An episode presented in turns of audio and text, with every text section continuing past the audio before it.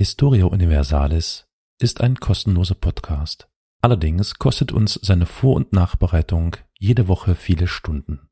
Wenn dir gefällt, was wir tun, dann freuen wir uns über eine Kaffeespende über co-fi.com slash Historia Universalis oder finanzielle Unterstützung in Form einer SEPA-Überweisung. Alle weiteren Informationen zu Spendenmöglichkeiten findest du in der Episodenbeschreibung.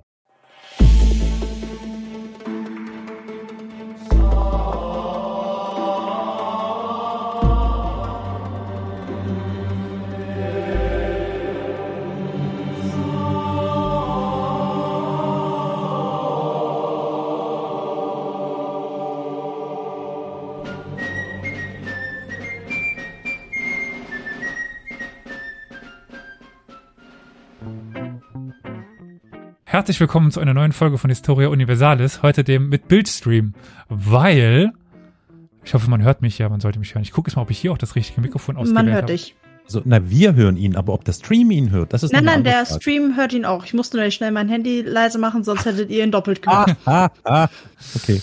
Äh, die beiden äh, freundlichen oder die, die drei freundlichen Stimmen, die ihr schon im Hintergrund gehört habt, wo fangen wir denn an?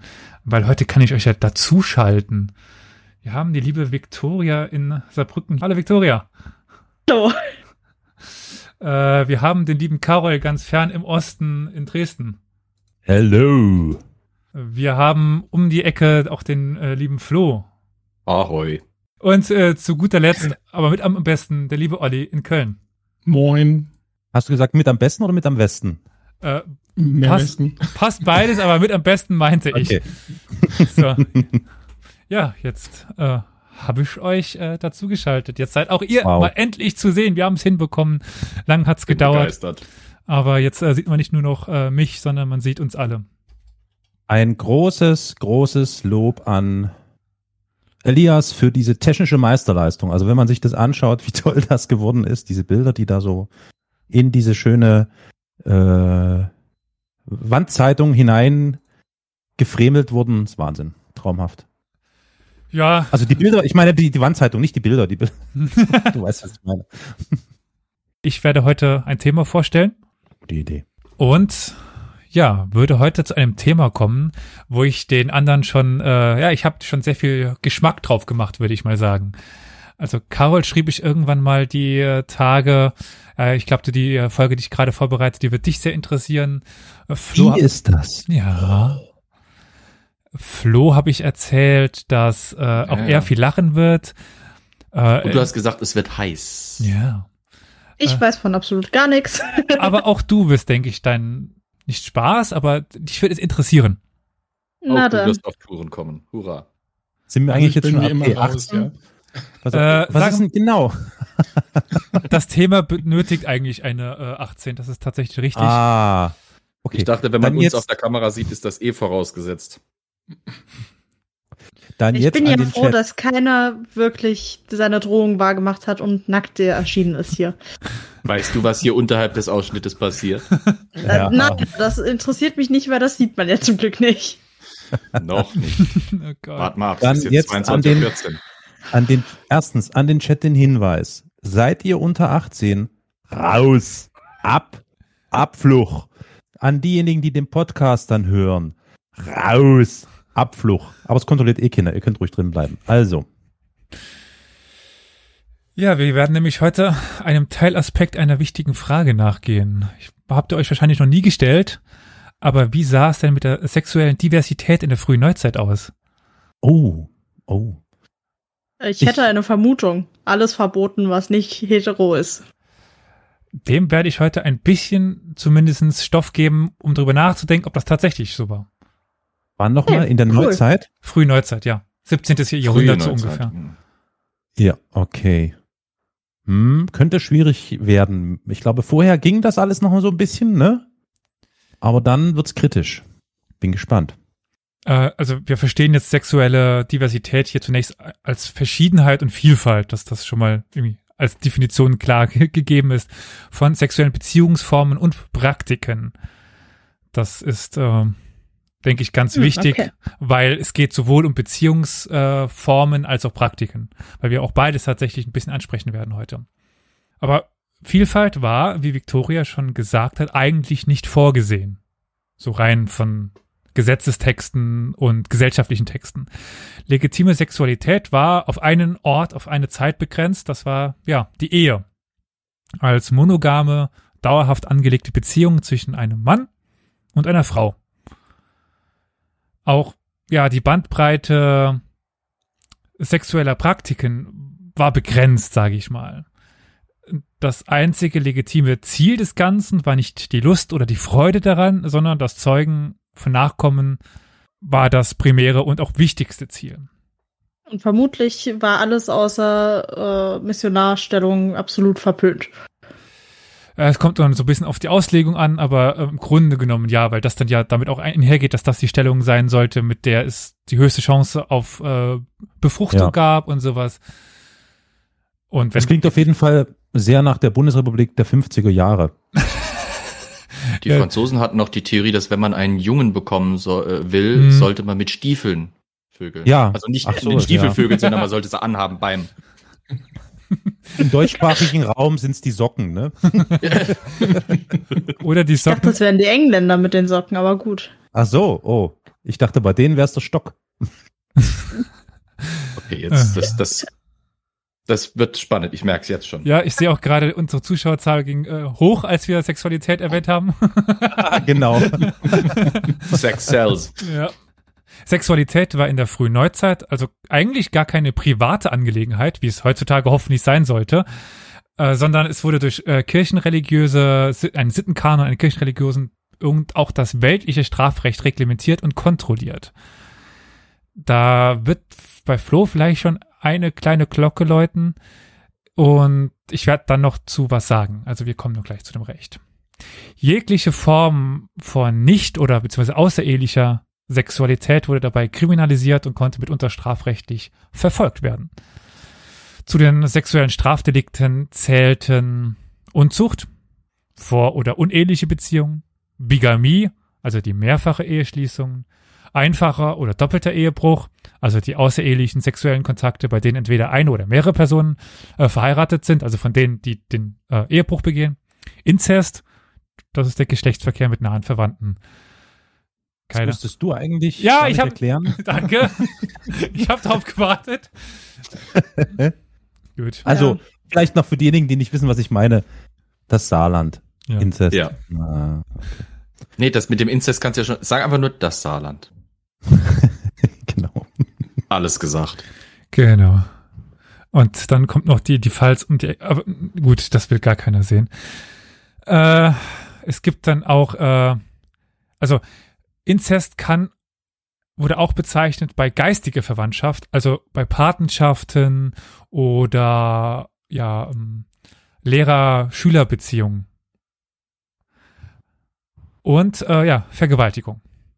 Auch Vergewaltigung war in der frühen Neuzeit schon strafbar. Grüße an äh, Merz.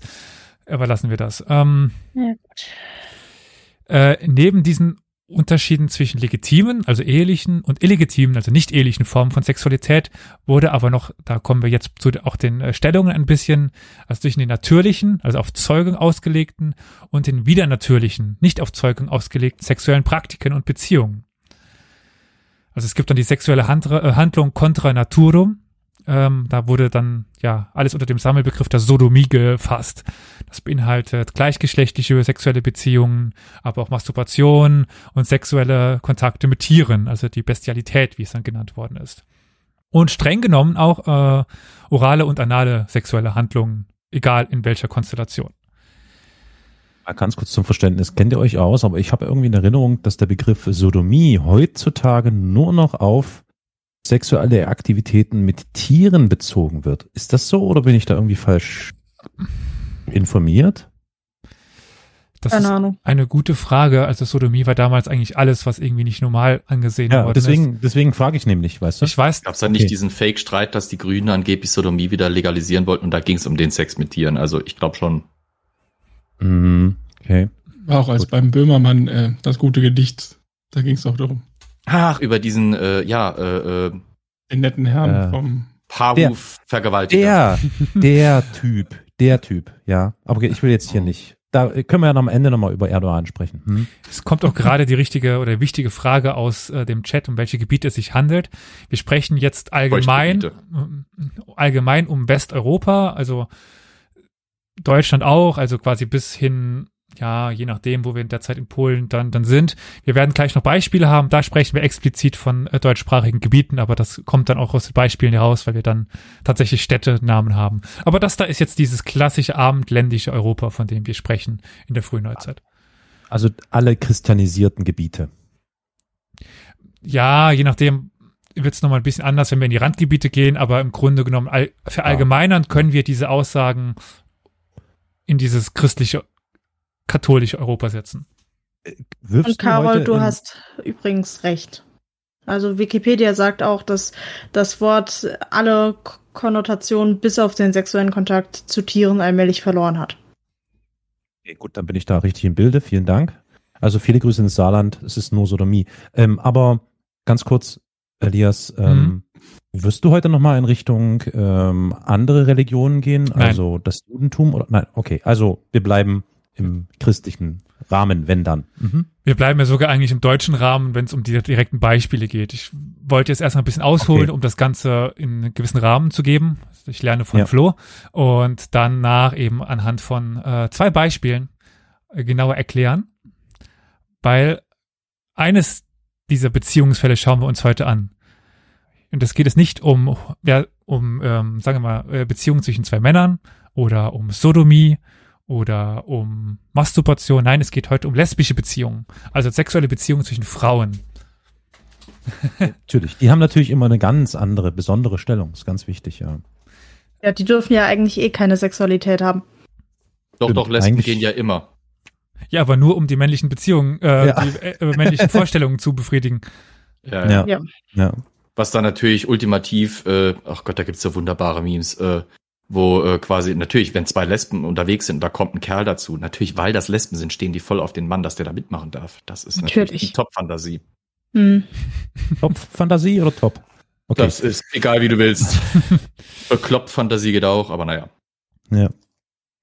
Und warum machen wir heute Frauen? Nicht nur deswegen, sondern auch, weil die Forschung bereits festgestellt hat, dass die Beziehungen zwischen Frauen in doppelter Weise marginal und marginalisiert worden sind und daher häufig unsichtbar geblieben. So muss ich wieder sagen, sind. Mhm. Und zum anderen wurden sexuelle Beziehungen unter Frauen von den ZeitgenössInnen und ähm, ja, ähm, dann auch später Ja. Wow. äh, wesentlich weniger oft dokumentiert als beispielsweise sexuelle Beziehungen unter Männern. Ja, das Ja. waren dann immer nur gute Freundinnen. Ja, genau. Äh, werden wir auch heute ähnliches Beispiel sehen. Sexuelle Beziehungen zwischen Frauen konnten in der frühen Neuzeit unter dem Terminus der Sodomie gefasst werden, weil wie gesagt, Sodomie umfasst eigentlich alles und äh, damit ähm, ja auch zu den Praktiken und Beziehungen gerechnet werden, die wieder natürlich angesehen worden sind als Contra Naturum. Wurden diese Beziehungen dann angezeigt und vor Gericht verhandelt, konnten sie als gefährliches und als ja, gesellschaftsgefährdendes äh, äh, Konstrukt angesehen werden, die die göttliche Ord Ordnung dann auch gefährdete und dann, ja, mit dem Tode bestraft werden. Jetzt gibt es aber zwischen dem 15. und dem 18. Jahrhundert, also der frühen Neuzeit, x Fälle, die überliefert sind. Was schätzt ihr? Wie viele lesbische Beziehungen sind so uns mittlerweile bekannt? Bekannt. Bekannt, bekannt. Ich, äh, In welchem Zeitrahmen? 15. bis 18. Jahrhundert. Also, knapp drei 400, Jahrhunderte. 350, 300 Jahre. Mhm. Ja gut, ich meine, wir hören ja wahrscheinlich, wenn überhaupt, dann nur aus der Oberschicht davon. Zum Beispiel Genau. hier irgendwelche komischen Nonnen in Venedig, die es da toll treiben oder so ein Kremskrams. Also es geht übrigens wirklich um, Bezie um geschlossene Beziehungen. Also es geht es um wirklich Beziehungen, die wir auch als Beziehungen identifizieren können. Nicht um, wenn da zwei Nonnen was miteinander. Ich bin furchtbar schlecht, also mache ich mal den ersten Versuch und sag so um die 50. Das Problem Hm. ist, für ganz Europa können wir es noch nicht so wirklich sagen, weil noch schlecht äh, erforscht, aber wir können hochrechnen, weil wir für, für Deutschland sechs Stück haben. Ich hätte zwei Dutzend gesagt etwa.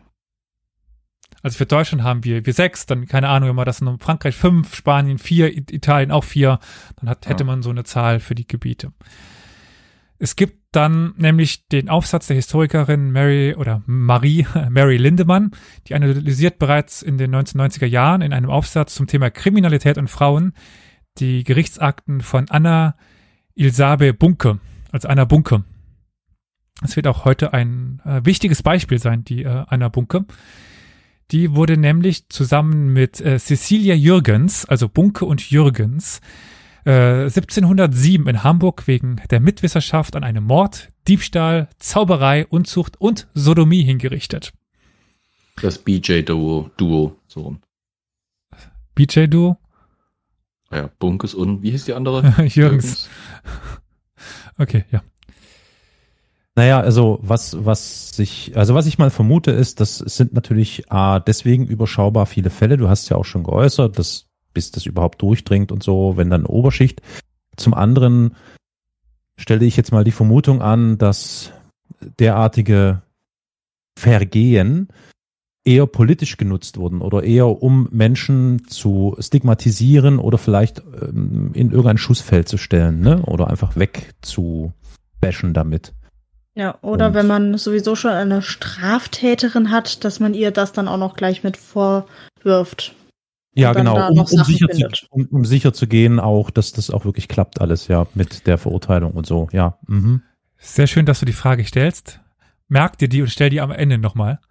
Weil ich denke, vieles wer, davon. Wer jetzt? Äh, ja, du. Chaos. Ach so. Hm. Weil ich denke, vieles davon wird im Laufe der Folge deutlich klarer. Ja. Weil wir eben anhand der Beispiele tatsächlich diese Frage zumindest teilweise beantworten können. Judith Ismo hat noch eine Frage gestellt. Die ja, wollte ich gerade sagen, genau. Er fragt nämlich, wie lange überstehen Informationsmedien, das heißt erforschbares Material. Ich war jetzt schon am Tippen und hätte pauschal gesagt, je älter, desto länger eigentlich. Ja, genau, also dieses Papier, was dann irgendwann mal auftaucht im 15. Jahrhundert, das ist dann problematisch. Ja. Aber wenn es auf, auf Pergament geschrieben ist, ich meine, wir haben immer noch Originale aus der Römerzeit. Wir haben Geh mal ins British Museum und da lasst ihr da mal das, äh, die Abteilung für Cuneiform zeigen, also die babylonischen Tontäfelchen mit ihrer Keilschrift. Die Dinger hm. sind Jahrtausende alt und die sehen aus, als wären sie gestern erst gemacht worden.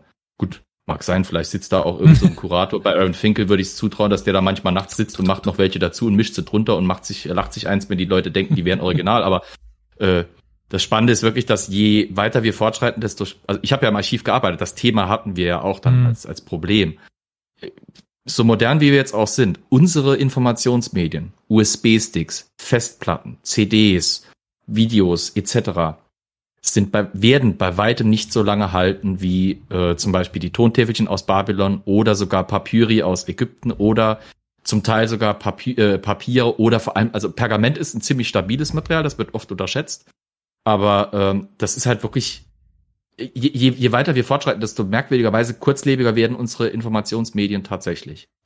Also es könnte sein, dass wenn wir jetzt morgen äh, quasi als Zivilisation plötzlich aufhören zu existieren, dass Aliens, die irgendwann in zwei, drei, vierhundert Jahren auf unsere Erde kommen, um sich hier umzugucken, weniger aus unserer Zeit an Informationsmaterial finden werden, außer vielleicht gedruckte Sachen, als äh, zum Beispiel Informationsmedien aus dem Mittelalter. Ja. Das Internet das vergisst nicht, aber das Internet läuft nur so lange, wie wir wie selber, selber laufen. Ja. ja, das liegt dran, dass es jetzt immer mehr Informationen gibt und immer mehr niedergeschrieben wird und dadurch wird Beschreibstoff halt immer mehr gebraucht und darf nicht mehr so teuer sein. Das heißt, darf nicht mehr so langlebig sein. Ja. Das äh, kennt die Geschichte in vielen Fällen, dass es, äh, wenn es mehr geschrieben worden ist, das Material immer günstiger geworden ist oder werden musste. Ja. ja. Gut, aber kehren wir zurück zu Frau Bunker und Frau Jürgens. In den überlieferten Gerichtsakten wird das Leben von Bunker in Männerkleidung und als Mann sowie die Ehe und die sexuelle Beziehung zwischen den be beiden Frauen verhandelt. Wir haben also in Gerichtsakten mit Befragungen und so weiter und so sofort mit Aussagen haben wir ein, ähm, ja, wie sagt man, eine, ähm, eine Quelle für eben eine lesbische Beziehung. Ganz klar, lesbische Beziehung. Und in ihrem Beitrag zeigt die äh, Frau Lindemann, also die Historikerin, sehr anschaulich, wie eine Frau im 18. Jahrhundert ihre ja, geschlechtliche Identität wechselte. Wie gesagt, Männerkleidung. Und wir erfahren noch ein bisschen mehr über sie, dass es auch ein bisschen mehr war als Männerkleidung. Auch gerade sagen. Ja. Könnte man mhm. dann schon fast ähm, von einem Transmann sprechen? Dazu kenne ich mich A zu schlecht in dieser Thematik aus und sehe es dann schwierig, das aus den Quellen zu identifizieren, ob das Klar. rein zur Schutzmaßnahme war, um das, um die eigene Story zu decken oder oder oder. Also das ja, okay. kann ich im Endeffekt nicht sagen. Und bevor ich was, also wir können halt nur aus den, den Quellenbegriff der Frau nehmen. Das ist den Begriff, ja. den wir aus den Quellen haben, den würde ich dann da übernehmen. Ich glaube, zu Crossdressing in der Vergangenheit könnte man auch wieder eine komplett eigene Folge machen. Ja, unbedingt, ja. Den Begriff können wir wieder übernehmen. Bei Crossdressing äh, ist tatsächlich auch ein Forschungsbegriff in dem Zusammenhang. Ja. Ähm, ja ich denke da zum Beispiel an Eleonore Prohaska oder sowas, die halt äh, als, als äh, Lützower Jägerin im Napoleonischen Krieg mitkämpfte und eigentlich erst entdeckt wurde, als sie getroffen und verwundet wurde und sie die Uniform aufgemacht haben, gemerkt hat, dass sie sich ihre Brüste abbinden ließ oder sowas. Auch das. Ich wollte gerade, ich wollte gerade um auch ein bisschen volksnah zu sein, Lieselotte Pulver ins Spiel bringt. Na klar. Mhm. okay. Auch das werden wir gleich noch ein ähnliches Schicksal äh, vorgestellt bekommen hier. Wie das also, von Lieselotte Pulver? Ähm, Nein, wie hieß dein, deine, äh, dein Beispiel nochmal? Eleonore Prohaska. Genau. Gab also, ganz viele solche Fälle in Kriegszeiten, wo Frauen mitkämpfen wollten und dann halt uniformiert als Männer verkleidet mitgelatscht sind. Nicht nur in Kriegszeiten, aber ja, gleich. In Kriegszeiten kenne ich es halt eher, ja, weil ja. du bist der Militärfuzzi. Yep. Äh, ich bin der Mongolentyp und du bist der Mil Militärfuzzi.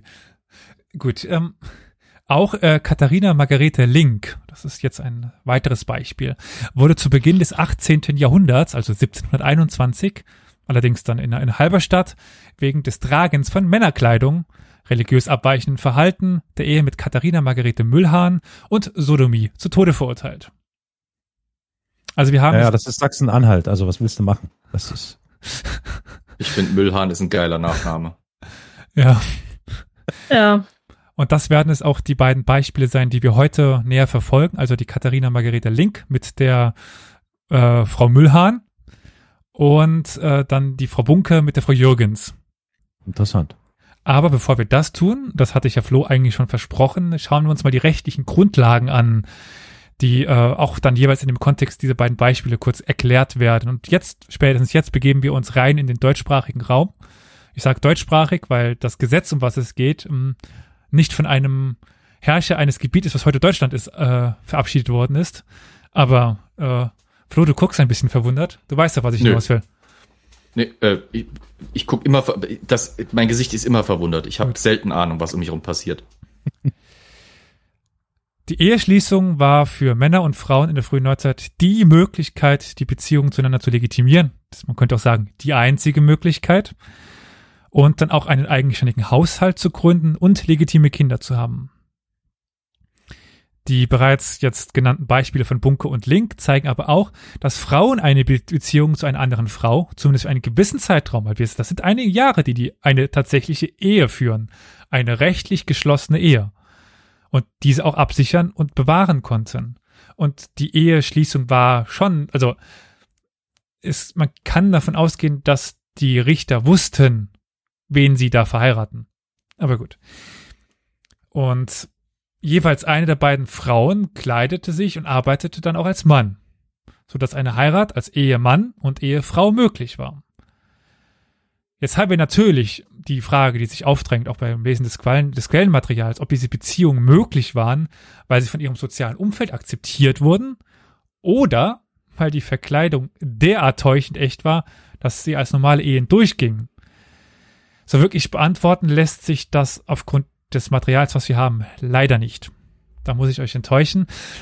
Aber ich denke, ihr könnt euch im Endeffekt ein eigenes Urteil versuchen zu fällen dann im Abschluss.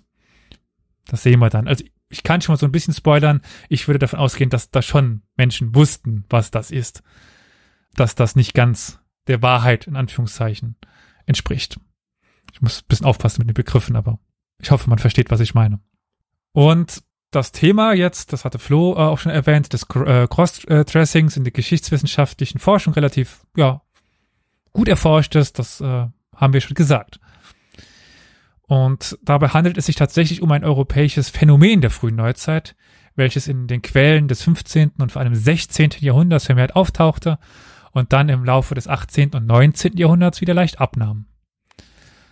Da haben wir ähm, von äh, Lotte van der Poel und Rudolf Decker über 100 Beispiele von Personen im niederländischen Kontext, die ihre Geschlechterrolle oder geschlechtliche Identität mittels Kleidertausch wechselten. Wobei der Wechsel von Frau zu Mann wesentlich häufiger war als der von Mann zu, zu Frau. Also ganz viele Frauen, die eben um auch einen beruflichen äh, Fortschritt zu erreichen, um in der Schlacht mitzukämpfen ja. und, und, und, um diese ganzen Nachteile, die eine, die, die weibliche Rolle eben implizierten, aufzuheben. Welcher Zeitraum ist das etwa? 16. Äh, Jahrhundert vor allen Dingen, plus minus. 16. Jahrhundert. Ja, das wundert mich nicht, weil halt, ja, das ist die Zeit, wo quasi ja.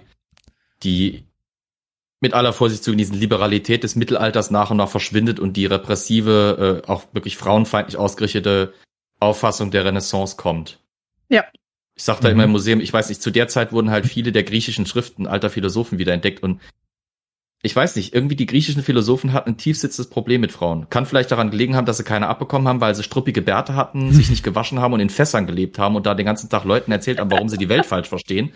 Äh, aber irgendwie haben sie dann ihr Mütchen, dass sie irgendwie in ihren Fässern alleine leben mussten, daran abgekühlt, dass sie quasi über Frauen Mumpitz geschrieben haben, der dann in der Renaissance wiederentdeckt wurde und natürlich instrumentalisiert wurde, um ja. die eigentlich relativ überraschend weitreichenden Freiheiten von Frauen, die im Mittelalter gegolten hatten, nach und nach so schnell wie es ging und so nachhaltig wie es ging zurückzufahren.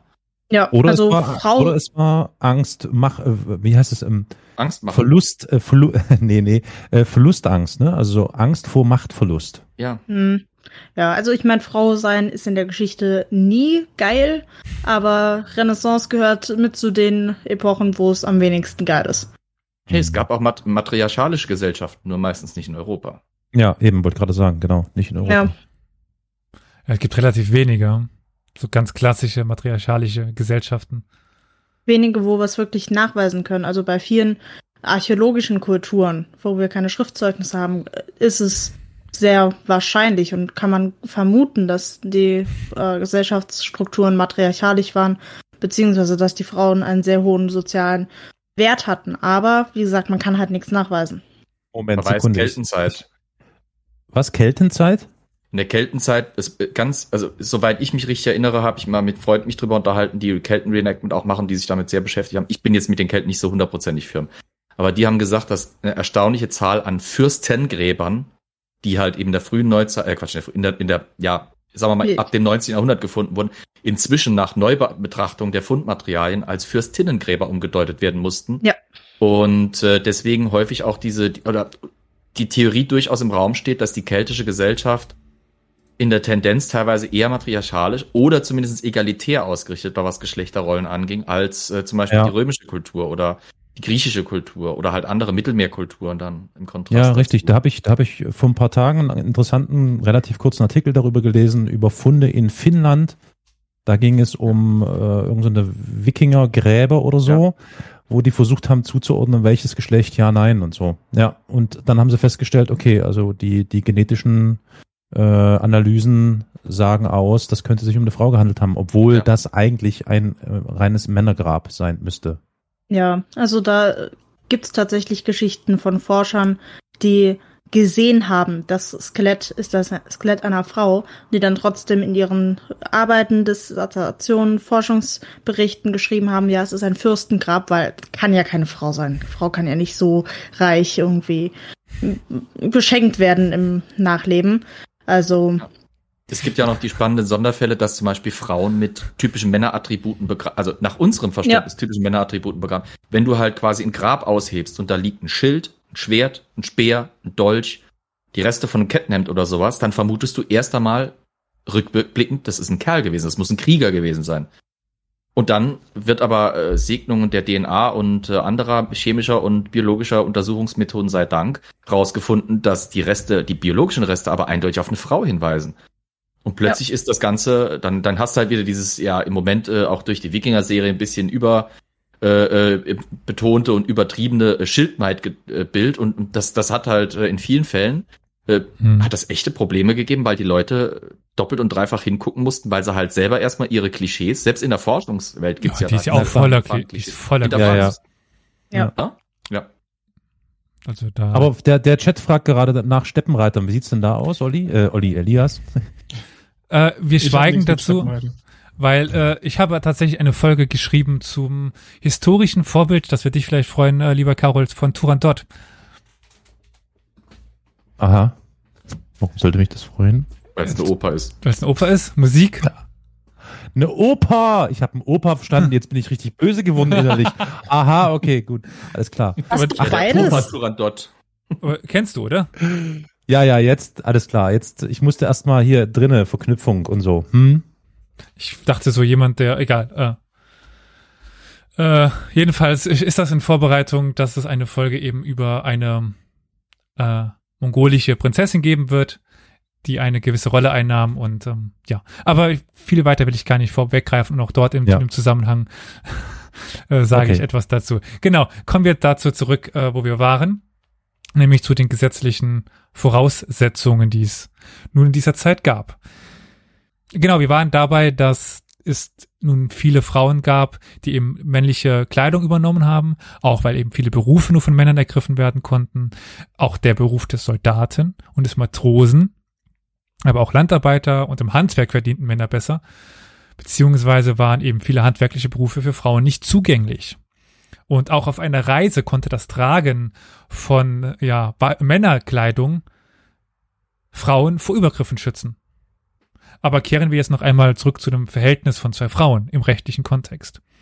Die äh, strafrechtliche Einordnung von äh, sexuellem Verhalten und sexuellen Beziehungen war in der Frühneuzeit durch zeitgenössische Interpretationen der christlichen Religion geprägt, in der die Sexualität des Menschen auf die göttliche Schöpfung bezogen wurde. Demnach war alles, was eben nicht zur Fortpflanzung äh, ausgelegt war, Sünde, ein Verstoß gegen Gott und die Natur des Menschen.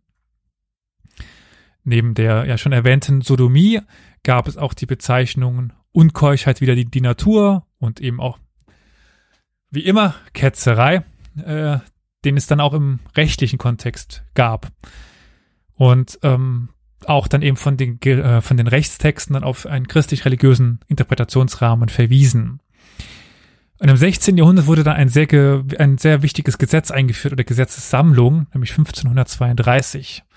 Flo. Welches Gesetz? 1532. 1532. Fragst mich nach Zahlen. Ich bin nicht Historiker geworden, um Zahlen zu können. Ich kann nichts mit Zahlen. Äh, Constitutio Criminalis Carolina. Ja, die Carolina wurde eingeführt. Auch bekannt War als. Das erst so spät? Ja. Ja, gut. Karl der Fünfte halt. Stimmt, ja. Hm. Zahlen und ich werden keine Freunde. Wir sind, wir sind Historiker. Wir müssen das nur nachschlagen können. Genau. Eine der ersten Regeln, die wir gelernt haben, ist, du musst nicht wissen, wann es war. Du musst wissen, wo du es nachschlägst. Wenn es das noch gibt. Es ist ja. nach 1500. Ich bin eh raus. nee, das geht ja doch. Das ist ja noch nah genug dran. Das ist auch bekannt als die peinliche äh, Hausgerichtsordnung von Kaiser Karl V. Ah, hättest du das direkt gesagt, dann wäre es mir sofort eingefallen. Wobei peinlich dort eben nicht als das moderne peinlich zu sehen ist, sondern eben das damalige peinlich. Jetzt bräuchte das schmerzlich, peinlich. Ja, die peinliche Befragung war keine Befragung, wo sie meint, na, damals als kleines Kind, erinnern Sie sich noch daran, was Sie damals falsch gemacht haben? Äh, nee, das, äh, die peinliche Befragung war die Folter. Jedenfalls war diese Constitutio Criminalis Carolina, auch bekannt als die Carolina, eine ja, erste allgemeine verbindliche Rechtsordnung für alle Territorien im Heiligen Römischen Reich, die dann auch durch lokale Verordnung rezipiert und ergänzt wurde. Also es gab, wie es mal so war bei uns in Deutschland, äh, sehr viele regionale äh, Herrschaften, die dann alle ihr eigenes Recht hatten, die sich, das sich daran orientierte und ergänzte, beziehungsweise ja, erweiterte. Also es lebe der Föderalismus. Äh, nee, ja. es hat sich absolut nichts geändert. Und das ist auch einer der wenigen frühen neuzeitlichen äh, Rechtstexte, die explizit gleichgeschlechtlich, gleichgeschlechtliches sexuelles Verhalten von Frauen aufführt und in gleicher Weise bestraft sehen will, wie das von Männern, nämlich mit dem Feuertod. Paragraph 116 Straff der Unkeuchheit, so wird er die Natur beschied, item so ein Mensch mit einem Wille, Mann mit Manne, Weib mit Weihe unkeucht reiben. Die haben auch das Leben verwirkt. Und man soll äh, sie der gemeinen Gewohnheit nach mit dem Feier vom Leben zum Tode richten. Mit dem Feier? Okay, brennt War so ein mich. sächsisches Gesetz. Ist okay. Stimmt. Ich reagiere darauf nicht, ne, Flo? Ich reagiere darauf. Ich hätte auch sagen können, es wäre ein tschechisches, das war auch damals Heiliges Römisches Reich. Aber das tue ich natürlich nicht. Das war Böhmen damals. Ja. ah! Ja, aber damals wärst du halt Staatsbürger von, Bö von Böhmen gewesen. Ah, hier, wenn dann Mähren, Mähren. Mähren war damals Teil des Königreichs Scheiße. Böhmen. Ja, okay. Schon scheiße, hä? Schöne Mebel, aber wir haben schöne Mebel und schöne Ja. Mebel. Äh, Wunderschön. Warme Essen, ganze Tag. Gut. Schön, Äh, der ja. Chat will mich auch verbrennen. Der sagt auch, verbrennt die Ketzer, die sowas Ach, tun. ich bin übrigens, ich bin, ich kann die Story zu Ende führen. Ich hatte ja mal Was? vor zwei, vor zwei Aufnahmen oder sowas die Kirchenstory von mir angeführt. Oh. Ich bin Oh, endlich oh, ich hab- draußen. oh. What? Kein Äh, Wunder, dass bei dir so Hast du ja dunkel schon ist. 38 bekommen? ich habe Passierchen 38 bekommen. Ich bin endlich Du hast Glück, dass die Quellen lange nicht, lange nicht halten, die wir hier haben. Sonst wärst du natürlich echt schon prädestiniert für den Ketzer, für den Scheiterhaufen, whatever. Ja. Hm. Also ab jetzt darf ich mich auch wieder Ketzer nennen. Ich bin wieder ausgetreten aus, aus dem äh, Haufen. Mhm. Gut. Aber jedenfalls, das ist seltener als, also bei Frauen seltener als bei Männern zur Strafanzeige kam, lässt sich eventuell auch mit den unterschiedlichen Lebensumständen von Frauen erklären, wozu beispielsweise die Möglichkeit des Cross-Dressings und dann auch der Eheschließung zu zählen wären, die von Männern nicht im selben Maße genutzt bzw. überhaupt in Frage kamen. Also wir haben eben nicht so viele Beispiele von, von Eheschließungen und solchen Dingen bei Männern. Also wir haben mehr Fälle von Sodomie im männlichen Sinne, aber weniger Eheschließungen als bei, bei Frauen. Ich weiß, das ist völlig unpassend, aber ich denke jetzt gerade wieder an Monty Python. An was? Ist Weibsvolk anwesend? Nein, nein, nein, nein, nein, nein, nein, Oh, ich bin auch dafür. Also Dudismo sagt gerade, verpetzt die Kenner. Das finde ich auch gut, ja. Verpetzt die Kenner ist wesentlich besser als alles andere. Äh, es ist schön, äh, ist Weibsvolk anwesend und der gesamte, die gesamte Menschheit weiß, was man zu, zu sagen hat. Ich, ich kann es mir vorstellen, weißt du, wenn da zwei Frauen vorm Altar stehen, okay, es gibt auch Männer mit hohen Stimmen, aber wenn du dann halt irgendwie hast, äh, nimmst du Karl-Heinz dieses Vibe zu deinem angetraut, ja, und nimmst du Elvira diesen, ja, es kommt halt, es fällt wahrscheinlich eher auf. Wenn die Braut da mit Vollbart steht, das ist wahrscheinlich schwierig zu Den verbergen. rasiert man sich dann halt. Das ist gar nicht so einfach, aber gut. Ich wollte gerade sagen, so Stoppeln bleiben übrig. Sei froh, dass du dich damit nicht auskennst. Das ist echt Schleier. das Problem. Schleier, ja. Aber für den Kuss muss der gelüftet werden. Da steht der Priester ja daneben, der guckt ja. Ich denke, bevor wir das weiter ausführen, wenden wir uns nochmal unseren beiden Beispielen etwas genauer zu. Ja. Die überlieferten Quellen zu Bunke und Jürgens erzählen eine, eine Geschichte von zwei Frauen, die eine Liebesbeziehung führten, heirateten, zwei Jahre zusammenlebten, bevor sie sich trennten.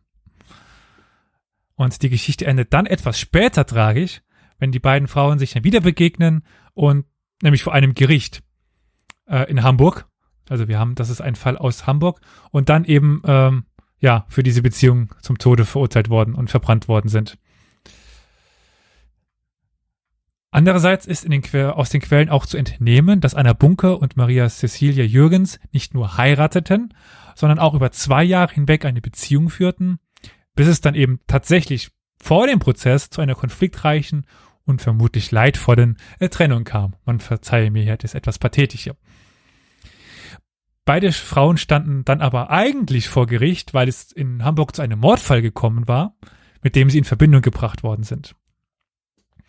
Der Hauptverdächtige in diesem Mordfall war Friedrich Johann Jäner, ein Apotheker, äh, für den Bunke und Jürgens gearbeitet hatten.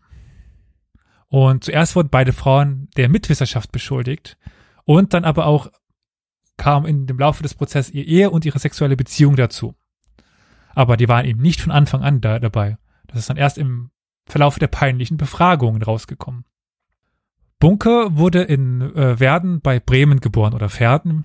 Wie spricht man das aus? Haben wir einen Bremer hier? Werden. Aber Natürlich, ich bin quasi Bremer. Tscheche, äh, Fängt auch mit B an. Du bist Böhmer, kein Bämen. Bremer. Bämen, das heißt Bämen, das klingt fast wie Bremen. Jedenfalls wurde sie dort Also ich geboren. kenn's als Pferden tatsächlich. Ja, Pferden. Werden. Und wir können aber nicht mehr ihr genaues Geburtsdatum sagen. Also wir wissen nicht, wann sie geboren worden ist. Vermutlich war sie aber zwischen 20 und 30 Jahre alt, als sie 1701, 1702 in Hamburg dann eben vor Gericht stand. 1696 ging sie von, ja, nach Bremen, von äh, Pferden aus, wo sie, Zitat, ihr Leibstes Kleider ab und Manneskleider anlegten und seither den auch angenommenen Mannesnamen, nämlich Heinrich, sich für eines Mannes Person hin und wieder ausgegeben. Also sie hat sich nun als ein Heinrich ausgegeben. Sie selbst macht keine Angaben dazu, warum sie die Männerkleidung angezogen hatte.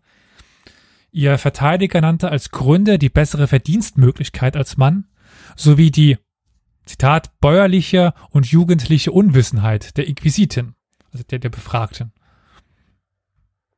Bunkes nächste Station waren vermutlich Rotterdam und Amsterdam. Bei Glückstadt wurde sie dann, das wissen wir, wegen eines Dissertationsversuches als Soldat ins Gefängnis gesetzt, wo offenbar herauskam, dass sie eine Frau war. Warum Dissertation, warum Soldat? Deswegen war sie auch tatsächlich in Rotterdam und in Amsterdam. Sie hatte sich nämlich als Soldat verdingt. Sie ist in die Armee eingetreten. Für ja diese versuchte äh, Dissertation und für die Ausgeben als Mann wurde sie dann mit dem ja mit dem Stadtverweis bestraft. Dann ging sie zurück nach Hamburg und lernte dort eben Maria Cecilia Jürgens kennen. Übrigens, das kommt gleich nochmal bei dem anderen Beispiel. Aber es spielte eine Rolle bei Dissertation, ob du Mann oder Frau warst. Ein Mann musste Wer äh, getötet worden. wäre getötet worden. Ich habe mich gerade noch gewundert, deswegen, vielleicht hat man es gesehen, habe ich kurz das Gesicht verzogen. Ich war erstaunt, dass das äh, so milder ausfiel. Die Mit- ist nicht nur desertiert, sondern sie hat auch quasi noch dieses, äh, diesen Geschlechtswechsel da versucht und da- dass das nur in Anführungsstrichen mit einem Stadtverweis. Aber mein, auch, gut, das kann natürlich bitter sein, aber trotzdem. auch das zweite Beispiel wird das, also die, die äh, zweite Person wird genau dasselbe nochmal erleben. Frauen wurden wegen Dissertation nicht hingerichtet. Ja gut, Frauen hat man generell, äh, wenn es ging, dann nur in Extremfällen hingerichtet. Außer sie waren Hexen. Ja, das war ja ein Extremfall. Ja, so. Wie gesagt, zurück in Hamburg lernte sie Maria Cecilia Jürgens kennen und beide ließen sich daraufhin hin in der ja, Nähe von Hamburg trauen. Sie arbeiteten gemeinsam als Höcker bzw. Höckerin. Was? Äh, Ja, Möbel waren teuer. Das kommt aus dem äh, Kontext der Apotheken, weil sie den Ah, danke. Mhm. Utensilien Und verkaufen. bedeutet? Die genaue so. Bezeichnung habe ich nicht rausfinden können, aber die verkaufen Utensilien, also Ap Apotheken-Utensilien. Okay, okay. Aber eben die Mhm. frühneuze frühneuzeitliche Apotheke. Mhm. Und als HöckerInnen, das diesmal passt, perfekt auch auf, auf diese Zeit, äh, ich sehe gerade Flo schlägt nach, wunderbar. Ähm, Ich bin hier, ja. genau. Nö, der guckt, der guckt Amazon. Äh, waren sie eben auch, ja, für Jan, Jäner und seine Ehefrau im Dienst, also dieses Apotheken-Ehepaar, was dann des Mordes angeklagt werden sollte. Über Jürgens, also die Ehefrau dann, also Maria Cecilia Jürgens, ist aus den Quellen wenig zu erfahren. Neben ihrer Mitwisserschaft am Mord an einer Bauersfrau und ihrer Ehe mit Bunke wurde ihr zudem Unzucht in zwei Fällen vorgeworfen. Und jetzt wird es fast, äh, wie soll ich sagen, Seifenopresk oder so. Also nämlich sie hat eine, Aff- sie hatte eine Affäre mit Jäner ge gehabt, dem Apotheker, dem Mörder. Und? Tadam, tadam, Hm. tadam. Und, und, und einem namentlich nicht genannten Soldaten. Und mit beiden soll Jürgens auch jeweils ein Kind gezeugt haben, die jedoch nicht überlebten. Das Mhm. mag auch mit der Grund sein, äh, warum sich Bunke und Jürgens dann im Frühjahr 1700 trennten. Ein Jahr später, ein Jahr später wurde dann auf, in Hamburg auf einem Markt eine Frauenleiche ohne Kleidung und ohne Kopf gefunden. Auf der Suche nach dem Mörder geriet Jena und die beiden Frauen, die für ihn ja gearbeitet hatten, unter Verdacht und kamen vor Gericht. 1702 wurden dann alle drei Personen im Zusammenhang mit diesem Mord hingerichtet. Die beiden Frauen wurden zuerst gerädert und anschließend wurden ihre Leichen verbrannt. Rädern ist eine richtig, richtig schlimme Strafe. Könnt ihr das bitte nochmal erläutern? Ich würde das gerne nochmal. Rädern? Mhm.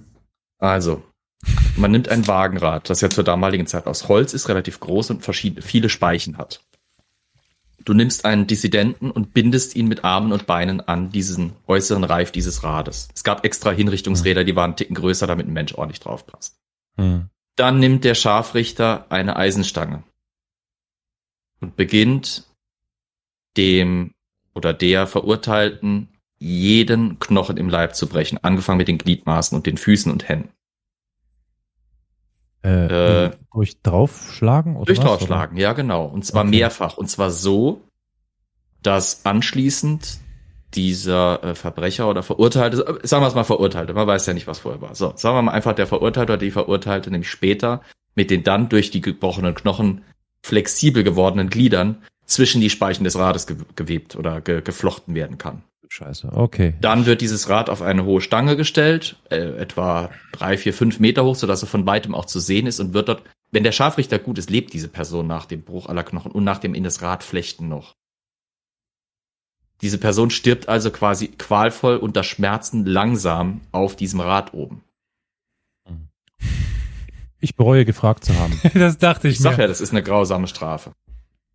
Die äh, ja. Menschheit äh, war sehr gut darin, sich übelste hm, ja. Hinrichtungsarten Der Mensch ist nie so kreativ, wenn es darum geht, andere Menschen umzubringen oder zu schaden. Ja, das stimmt. Ich habe übrigens rausgefunden, was ein Höker ist. Ja. Oder Höcker. Höker. Habt ihr schon mal den Begriff Verhökern gehört? Mit Sicherheit. Wollte gerade sagen, ja. vielleicht das ist ein Verkäufer. Verkaufen das ist ein Verkäufer. Ja. Hm, hm, das ist im Prinzip hm. ein Verkäufer, der äh, regional bedingt. Also dieses Höcker, was du da hast, ist äh, tatsächlich eher norddeutsch. Ja, passt ja, Hamburg. Hamburg. Ja, genau. Mhm. mhm. Äh, in Schlesien ist es zum Beispiel ein Hoker. Oder ein Hooker. Huke. Ja, ein Hooker. Also es sind Kleinhändler, Krämer, Höcker, Höker, Högner oder Heckner. Das äh, von Verhökern hätte man eigentlich drauf kommen können sogar, aber ja, ja. ist man nicht mhm. dran. Das ist einfach im Prinzip, wenn du so willst, eine Apotheker, Apothekenverkäuferin, sowas. In der ja, genau. Ja. Gut, wo waren wir? Das äh, diese Ausführungen sind sehr interessant, aber ich verliere immer wieder den, den Kontext, wo ich war. Jedenfalls. Das sind wir bekannt. Ja, ja. Wir waren bei äh, dem Verbrennen der, der Leichen dann. Ja. Und auch die Lebensgeschichte von ja, Katharina Margareta Link und ihr stieß bei ihren ZeitgenossInnen und Zeit, also Zeitgenossen auf Interesse. Von der Ehe und den sexuellen Beziehungen von Link und Frau Mühlhahn, das ist ja das zweite Beispiel, was ich hatte, wissen wir, weil die Mutter von Mühlhahn ihren Sch Schwiegersohn vor Gericht angezeigt hatte. Unzufrieden mit der Verbindung ihrer Tochter hatte sie deren Ehemann als ja, Frau entlarvt und Anzeige erstattet. Die in diesem Zusammenhang angefertigten Gerichtsprotokolle geben Einblick in das Leben der beiden Frauen. Link wurde vermutlich 1687 als uneheliches Kind von Magdalena Link geboren. Ihr Vater war ein namentlich nicht bekannter Soldat. Sie wuchs in ärmlichen Verhältnissen auf und verbrachte ihre Kindheit als Schülerin im christlich-pietistischen Waisenhaus in äh, Klauschau. Ich weiß nicht, wo, wo das ist. Lauchhaar vielleicht eher, ja, oder? Klauchhaar passt auch. Ja, Lau es müsste in der Nähe von Magdeburg oder sowas sein. Ja, ja. Hm. In dem auch ihre Mutter arbeitete. Im Alter von 13 Jahren verließ sie dann das Waisenhaus, um als Magd in Halle zu leben und auch zu arbeiten. Zwei Jahre später tauchte sie zum ersten Mal in, ja, Männerkleidung auf. Also im Alter von äh, 15 Jahren. Vor Gericht danach befragt, gab Link an, sie habe sich, Zitat, um ein keusches Leben zu führen, in Manneshabit verkleidet, und sei, als sie ein heiliges Leben habe führen wollen, mit einem Trupp-Inspiranten gereist. Womit? Äh, Trupp-Inspiranten. Ach, Trupp-Inspiranten, alles klar. Trupp, also Trupp-Inspiranten. Ja. Dieses äh, Deutsch dieser Zeit ist ein bisschen komisch. Hm. Nicht zu verwechseln mit Transpiran. In Männerkleidung schloss sie sich demnach einer Gruppe äh, pietistischer Inspiri äh, Inspirierter an und reiste mit dieser Gruppe als in Anführungszeichen Prophet Richtung Nürnberg und Köln. Also diese pietistischen inspirierten, Inspiranten, das ist so eine, äh, sagen wir mal, Sekte, im modernen Sinne, mhm. Äh, eine religiöse mhm. Sekte. Anschließend war Link, also nachdem sie mal Prophet war jetzt, jetzt wird sie dann Soldat. Vom Propheten zum Soldaten. Und auch sie wurde beim Desertieren erwischt. Das hatte ich ja gerade eben schon äh, angedeutet. War, aber Zitat, aber ohne Straf wieder Demetiere geworden, weil sie ihr Geschlecht offenbaret. Also weil sie sagte, sie ist eine Frau, wurde sie nicht hingerichtet. Explizit mit diesem Verweis. Nicht nur wurde sie nicht bestraft, sich als Mann ausgegeben zu haben, sondern sie konnte damit sich auch der Hinrichtung entziehen. Also sie kam straffrei davon. 1712 kehrte sie dann nach Halle zurück und vor, und vor Gericht gab sie an, sie wäre in diesem Zeitraum, Zitat, bald in männlichen, bald in weiblichen Kleidern gegangen. Zitat Ende. Im Alter von ungefähr 30 Jahren zog sie dann nach Halberstadt. Hier lernte sie auch Mühlhahn kennen, und heiratete diese kurze Zeit später. Mühlhahn war wohl knapp 20 Jahre alt, als sie sich kennenlernten. Und auch Link und Mühlhahn lebten drei Jahre lang in einer Ehe. Die Ehe selbst war durch Armut, Betteln, Ortswechsel und Auseinandersetzung mit der Mutter Mühlhahns gekennzeichnet. Ich kann mich nicht mehr dran erinnern, wer am Anfang äh, das sagte, aber äh, Flo, warst du, der meinte, dass das vor allen Dingen Beispiele aus der Oberschicht sein werden? Oder Carol, einer von euch beiden, glaube ich. Ich war's. Und wir haben hier ja. Ich war's. ich war's. Wir haben hier tatsächlich ein Gegenbeispiel. Das ist kein Beispiel aus der Oberschicht. Das ist, ist schon fast Unterschicht, weil sie eben teilweise betteln müssen. Ja.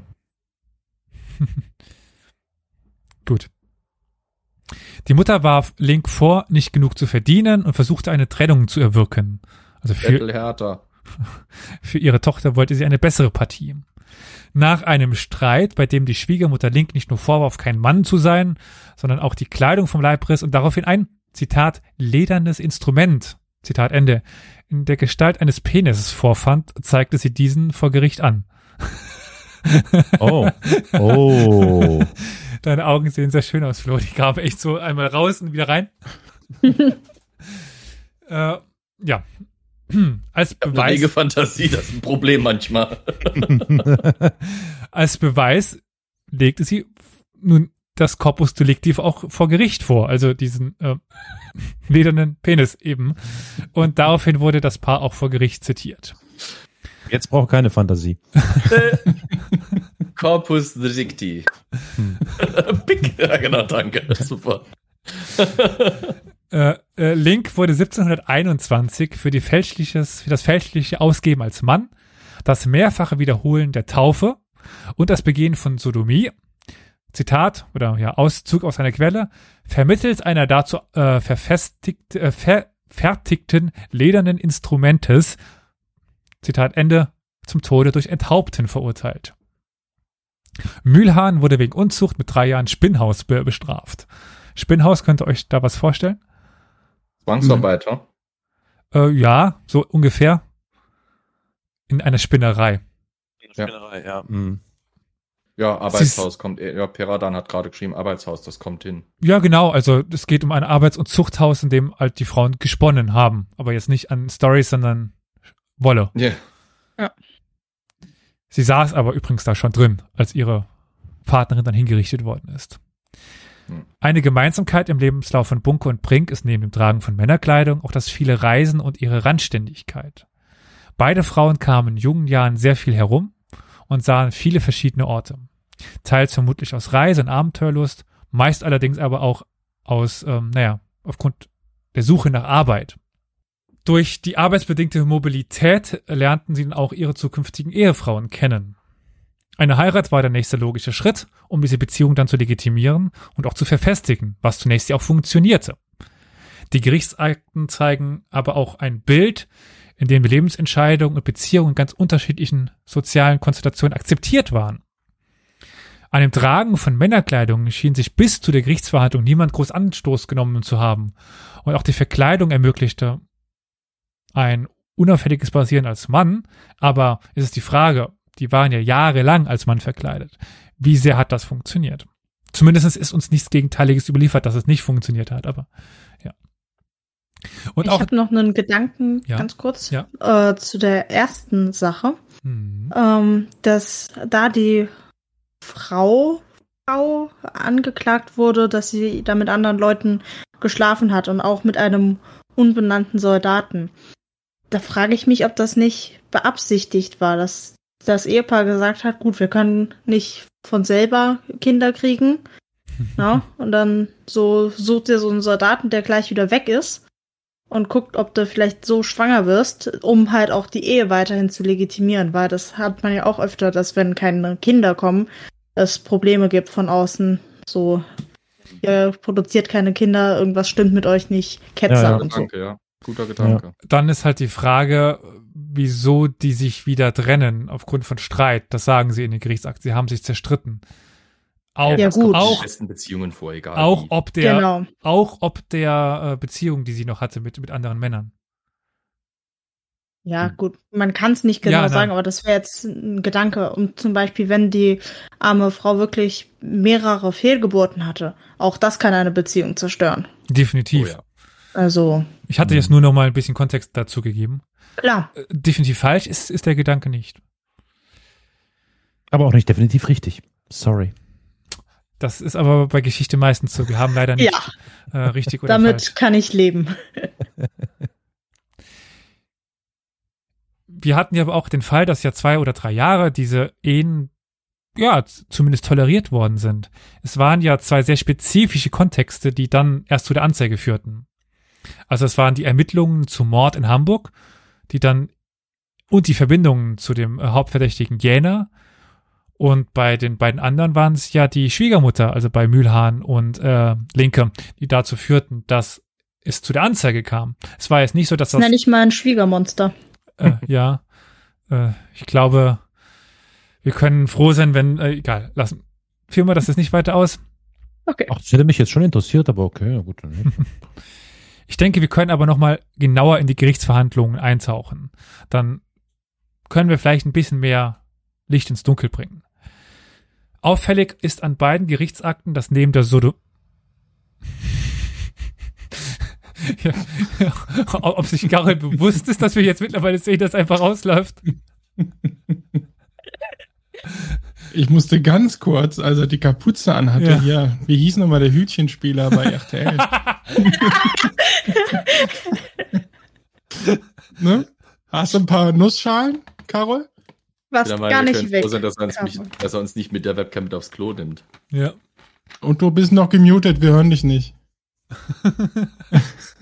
ah, jetzt doch mit Mütze. Ich dachte, ich hätte unerkannt auf Toilette gehen können, aber nein. Ich sagte, du hast mich erinnert an den Hütchenspieler von RTL mit der ja. Sonnenbrille, ne? Hoch runter. äh, sollen wir eine kleine Pause einlegen? Nein, warum?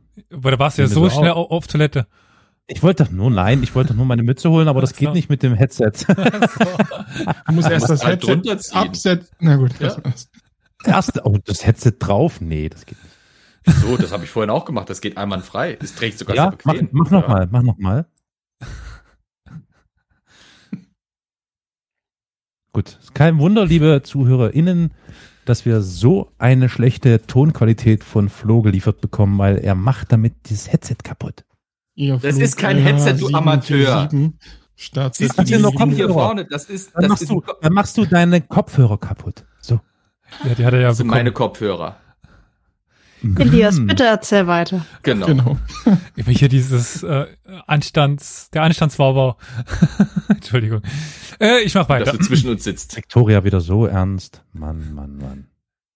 Ja, ich habe nicht umsonst äh, Flo und Carol so weit auseinandergesetzt hier auf dem Bild. Das wird man beim nächsten Mal sieht man uns dann die ganze Zeit so machen. genau. äh, ja, also auf jeden Fall ist auffällig an beiden Gerichtsakten, dass neben der Sodomie auch das Tragen von Männerkleidung und die Eheschließung Teil der Anklage waren.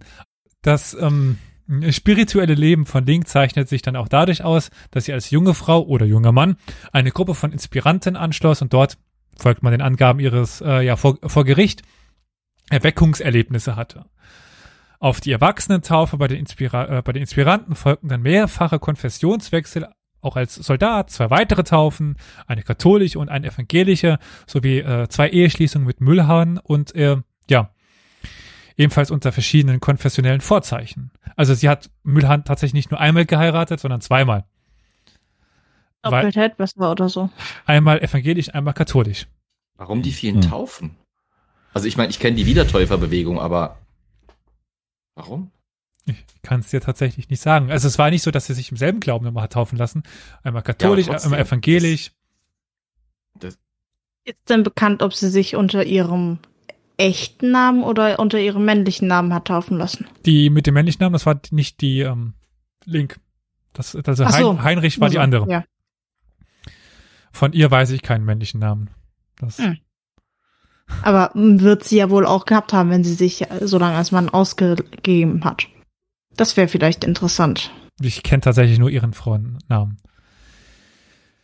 Äh, neben den Vorwürfen, sich ja fälschlicherweise als Mann ausgegeben und Sodomie begangen zu haben, wurde Link auch ja eben diesen mehrfachen Taufen unter verschiedenen konfessionellen Vorzeichen zu Last gelegt. Das war ein Verbrechen. Es ist zunächst auch interessant zu lesen, dass sich die juristischen männlichen Experten, die zur Urteilsfindung im Fall Link und Mühlhahn herangezogen worden waren, nicht einig darüber waren, was unter Sodomie bei Frauen eigentlich zu verstehen sei.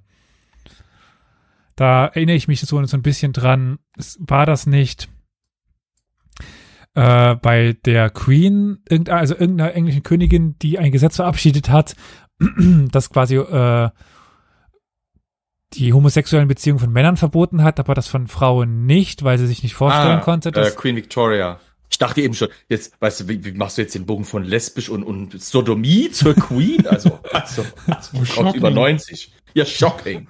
nee, äh, tatsächlich angeb also okay. es angeblich ja. heißt es, dass Queen Victoria äh, es für so unvorstellbar hielt, dass eine Frau mit einer Frau eine Beziehung haben könnte, dass sie äh, angeblich bei der Gesetzgebung nicht be bemerkt hat, dass es da eine Lücke gab hm. ähm, in, hinsichtlich der Gleichbehandlung, in Anführungsstrichen gleichgeschlechtlicher Verbrechen dann. Das, ich meine, unter Victorias Zeit erfiel ja dann zum Beispiel die Strafe gegen so berühmte Menschen wie Oscar Wilde und so weiter, die äh, hm. äh, das, das war ja dann, das war auch präsenter, würde ich behaupten, in der Gesellschaft damals, weil teilweise ja Oscar Wilde oder die manche andere, im Englischen gibt's dieses äh, he's a, he's a, äh, wie war das, äh, Long-Term Bachelor oder sowas oder äh, mhm. sowas. Äh, die, die, es gab da tatsächlich auch Männer, die haben da, wenn sie eine gewisse Stellung hatten, sind sie damit offensiver umgegangen. Ich glaube, dass Frauen sich das sowieso schon nicht so gut leisten konnten, weil ihre Stellung in der Gesellschaft anders war und äh, wie gesagt B dann halt auch einfach vielleicht entweder ein bisschen cleverer mit der Sache umgegangen sind oder, ja genau, der ewige Junggeselle, wie Pera dann sagt. Im Deutschen hat man dann gesagt, ja, der ist ja ein ewiger Junggeselle. Das war, das war ja mhm. teilweise quasi schon ein Synonym mhm. äh, für sowas. Also. Und das hat sich auch bis heute nicht viel geändert. Nee. Wenn, wenn Männer homosexuell sind, dann fragt keiner groß nach, sondern, ah ja gut, also sobald äh, es irgendwie heißt, ach, ihr seid lesbisch, wie habt ihr denn Sex? Das ist immer so die erste Frage. Da kriegt, mhm. Da verliert jeder sämtliche äh, Hemmungen und da wird dann erstmal gefragt, ja, wie habt ihr eigentlich Sex? Das ähm, ja, ist ja da jetzt genau dasselbe so. Hä, wie ging die Sodomie von denen eigentlich? Ah, ja. Mhm. Es, ja, da, da sind wir dann wieder bei dem, was wir vorhin angeschnitten haben, wahrscheinlich diese, diese Auslebung der männlichen Fantasie auch, was mhm. das angeht, dass, äh, dass, dass äh, die lesbische ja, aber in der Realität halt eine andere Stellung hat. Ja, aber in der Realität dürfen Frauen nun mal in der Gesellschaft keine Sexualität haben. Die dürfen nur dann sexuell sein, wenn es ums Kindergebären geht und ansonsten haben die nicht sexuell aktiv oder willig oder was auch immer zu sein. Die dürfen so lange miteinander erotisch rumknutschen, bis ein äh, Kerl mitmischt und dann darf es ein Dreier werden, aber alles andere ist irgendwie komisch dann, ne? Ja. Ja, ja. Typisch. Ist ganz schön, ganz schön darauf versteift, aber okay. ja. Vor allem die Räte der ja, Kriminalkollegium in Berlin hatten Schwierigkeiten, den Strafbestand überhaupt zu definieren. Ein Teil dieses Kollegiums vertrat die Auffassung, dass es sich bei einem leblosen, ledernen Instrument, ja, dass sich damit gar keine wirkliche Sodometerie begehen ließ. Also wirkliche, ich finde dieses Wort ist so schön geschrieben, wirkliche Sodomiterie. Ähm, und wirklich mit äh, W-U-R-C-K. Mhm. Aber gut. Mhm. Ähm, Die Mehrheit der Berliner Kriminalkollegiums plädiert jedoch dafür, dass Link Sodomie betrieben hätte und definierte mit Bezug auf die religiösen äh, Verurteilungen von Sodomie jede Lusterregung ohne Zeugungsabsicht als Sodomie. Also es geht jetzt nicht darum, einen gewissen Akt auszuführen, sondern um Lust zu erregen, ohne Kinderwunsch. Und wenn es sich um zwei Frauen handelt, ist das relativ schwer biologisch. Das entsprach dann auch dem eingeholten Urteil einer Duisburger Fakultät, dass die Beziehung zwischen den beiden Frauen eindeutig Sodomie sei. Wie das gerichtliche Personal in Hamburg verwies auch das Urteil aus Duisburg dabei auf die Constitutio Criminalis Carolina und plädierte für die Hinrichtung mit dem Strang und ein anschließendes Verbrennen der Körper. Entgegen dieser Aufforderung sprach sich die Regierung aus Halberstadt in einem Brief an Friedrich Wilhelm I. für eine Milderung aus und ersuchte um die ja weniger unehrenhafte und weniger schmerzvolle Hinrichtung des Enthauptens mit dem Schwert und kein Verbrennen der Leiche.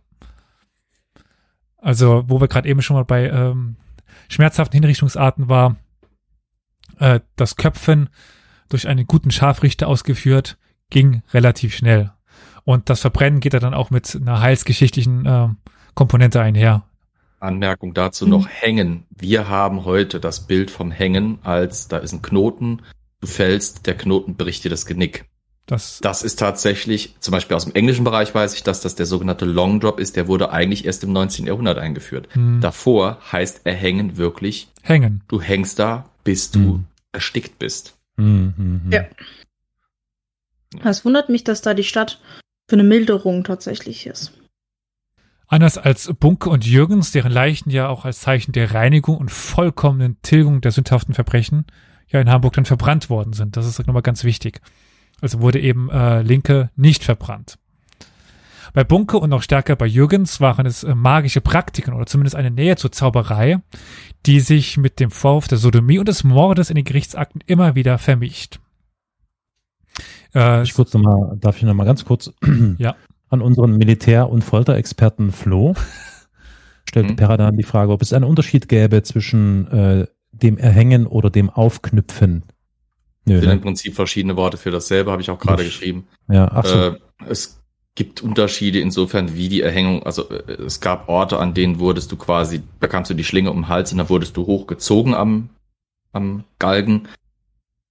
Es gab aber auch eben diesen äh, klassischen, dass du quasi äh, äh, dass da quasi unter dir was wegging. Das war dann aber halt eben meistens so, dass, äh, also anders als dann später bei diesem sogenannten Long Drop war es dann halt so, dass der Sturz nicht tief genug war, um dir das Genick zu brechen. Deswegen, du, du fällst dann quasi in das Seil, die Schlinge zieht sich zu und fängt dich an zu erdrosseln. Aber wie gesagt, der Begriff ist im Prinzip dasselbe.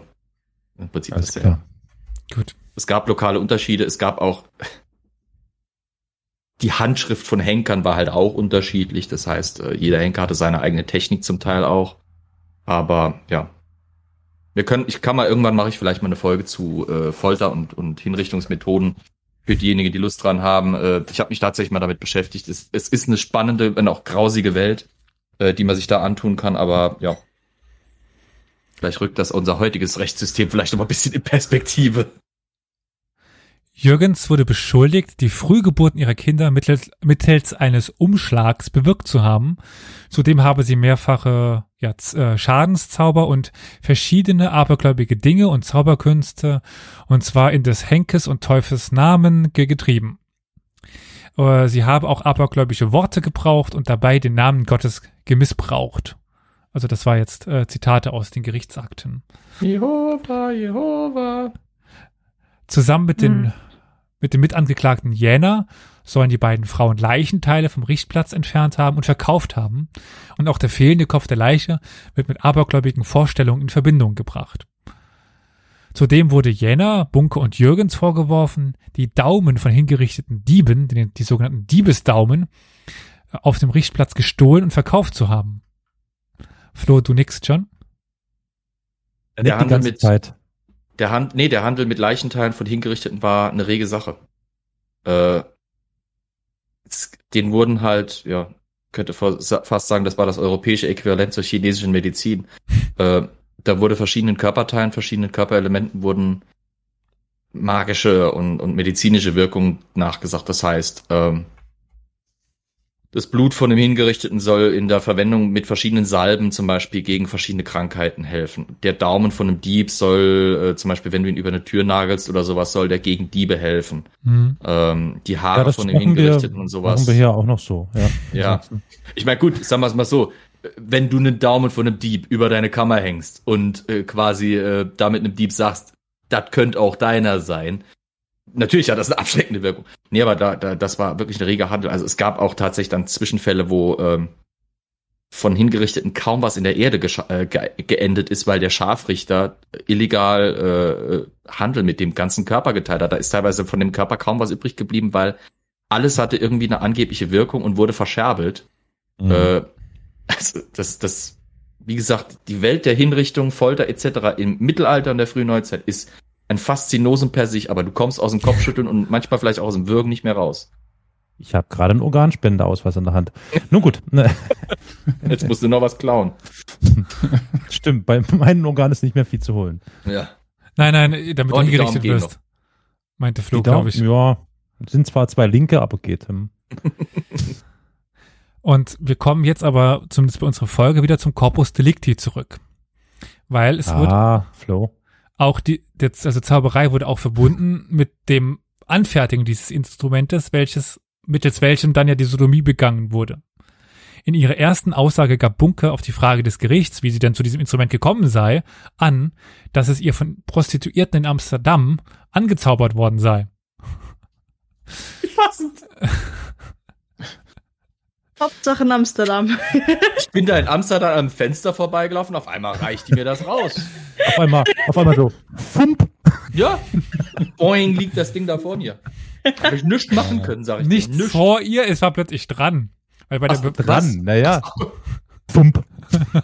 Weißt du, da gehst du einmal in, in, in Amsterdam in so einen netten Coffeeshop. Gehst du raus, hast du so einen Pimmel angenagelt. Hurra. Fump. Ja. Bei Echt, der, ey. Bei der Befragung sagte sie dann aus, dass sie, Zitat, das Instrumentgestalt eines männlichen Gliedes, mit dem sie äh, Sodomie eben begangen haben sollte, eben bereits vor ihrer Ehe mit Jürgens in Amsterdam bekommen hatte. Zitat, zu Amsterdam in einem Hurenhause zu Zauberei ein männlich Glied von Huren zugestellt und angeklebt worden. Okay. Später nahm sie diese Aussage dann wieder zurück. Die Amsterdamische Affäre betreffend die Inquisitin mutierten Sexum äh, wäre bloß ein erdichtetes Werk. Zitat Ende. Also es ist einfach nur ausgedacht gewesen. No shit. Und sie bestätigte, dass Jürgens das Instrument in Gestalt eines männlichen Gliedes angefertigt habe und dass dieses Instrument zum Beischlaf verwendet äh, worden wäre. Im Urteil gegen Jürgens. Wer sonst? ja, ich wollte es hier nur mal festhalten, dass das auch im Gerichtsurteil festgehalten worden ist. Ja. ähm, Einer der frühesten Strap-ons der Geschichte. Hm? äh, frag mal bei den Römern und Griechen nach. Ähm, ja, ja, okay. Der äh, mitteleuropäischen modernen Geschichte, okay. Im Urteil gegen Jürgens wird dieser Vorwurf dann wieder aufgegriffen. Ein Instrument in Gestalt eines männlichen Gliedes gemacht und solch der Bunk, Bunkchen zugestellt, äh, Dessen seien sie sich wohl vor als nach, beschehener Trauung miteinander äh, Zeit während, während der Beiwohnung fast zwei Jahre lang bedient. Das klingt sehr komisch auf Deutsch, aber es geht darum, dass sie ihm zwei Jahre lang mit diesem Instrumente den Beischlaf verzogen haben, bezogen haben. Okay, ja, habe ich mir schon gedacht. Doch beide Ehefrauen stritten vor Gericht zunächst ab. Also die weiblichen Ehefrauen auch nach außen als weiblich zu erkennen waren, die nicht in Männerkleidung unterwegs waren, stritten ab, gewusst zu haben, dass es sich bei ihren Ehemännern um Frauen handelte.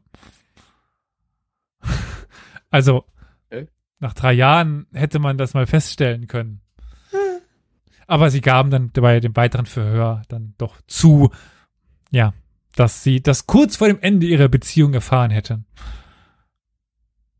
Mhm. Jürgens gestand bereits vor der Eheschließung dann aber, ja, am Schluss, das auch schon vor der Eheschließung gewusst zu haben, dass ihr Ehemann eine Frau war. Und wie bereits erörtert, war auch in der Gerichtsverhandlung zu Link das Instrument Tatbestand. Die Schwiegermutter legte diesem dem Gericht vor, um eine Anzeige gegen ihren vermeintlichen Schwiegersohn zu erstatten.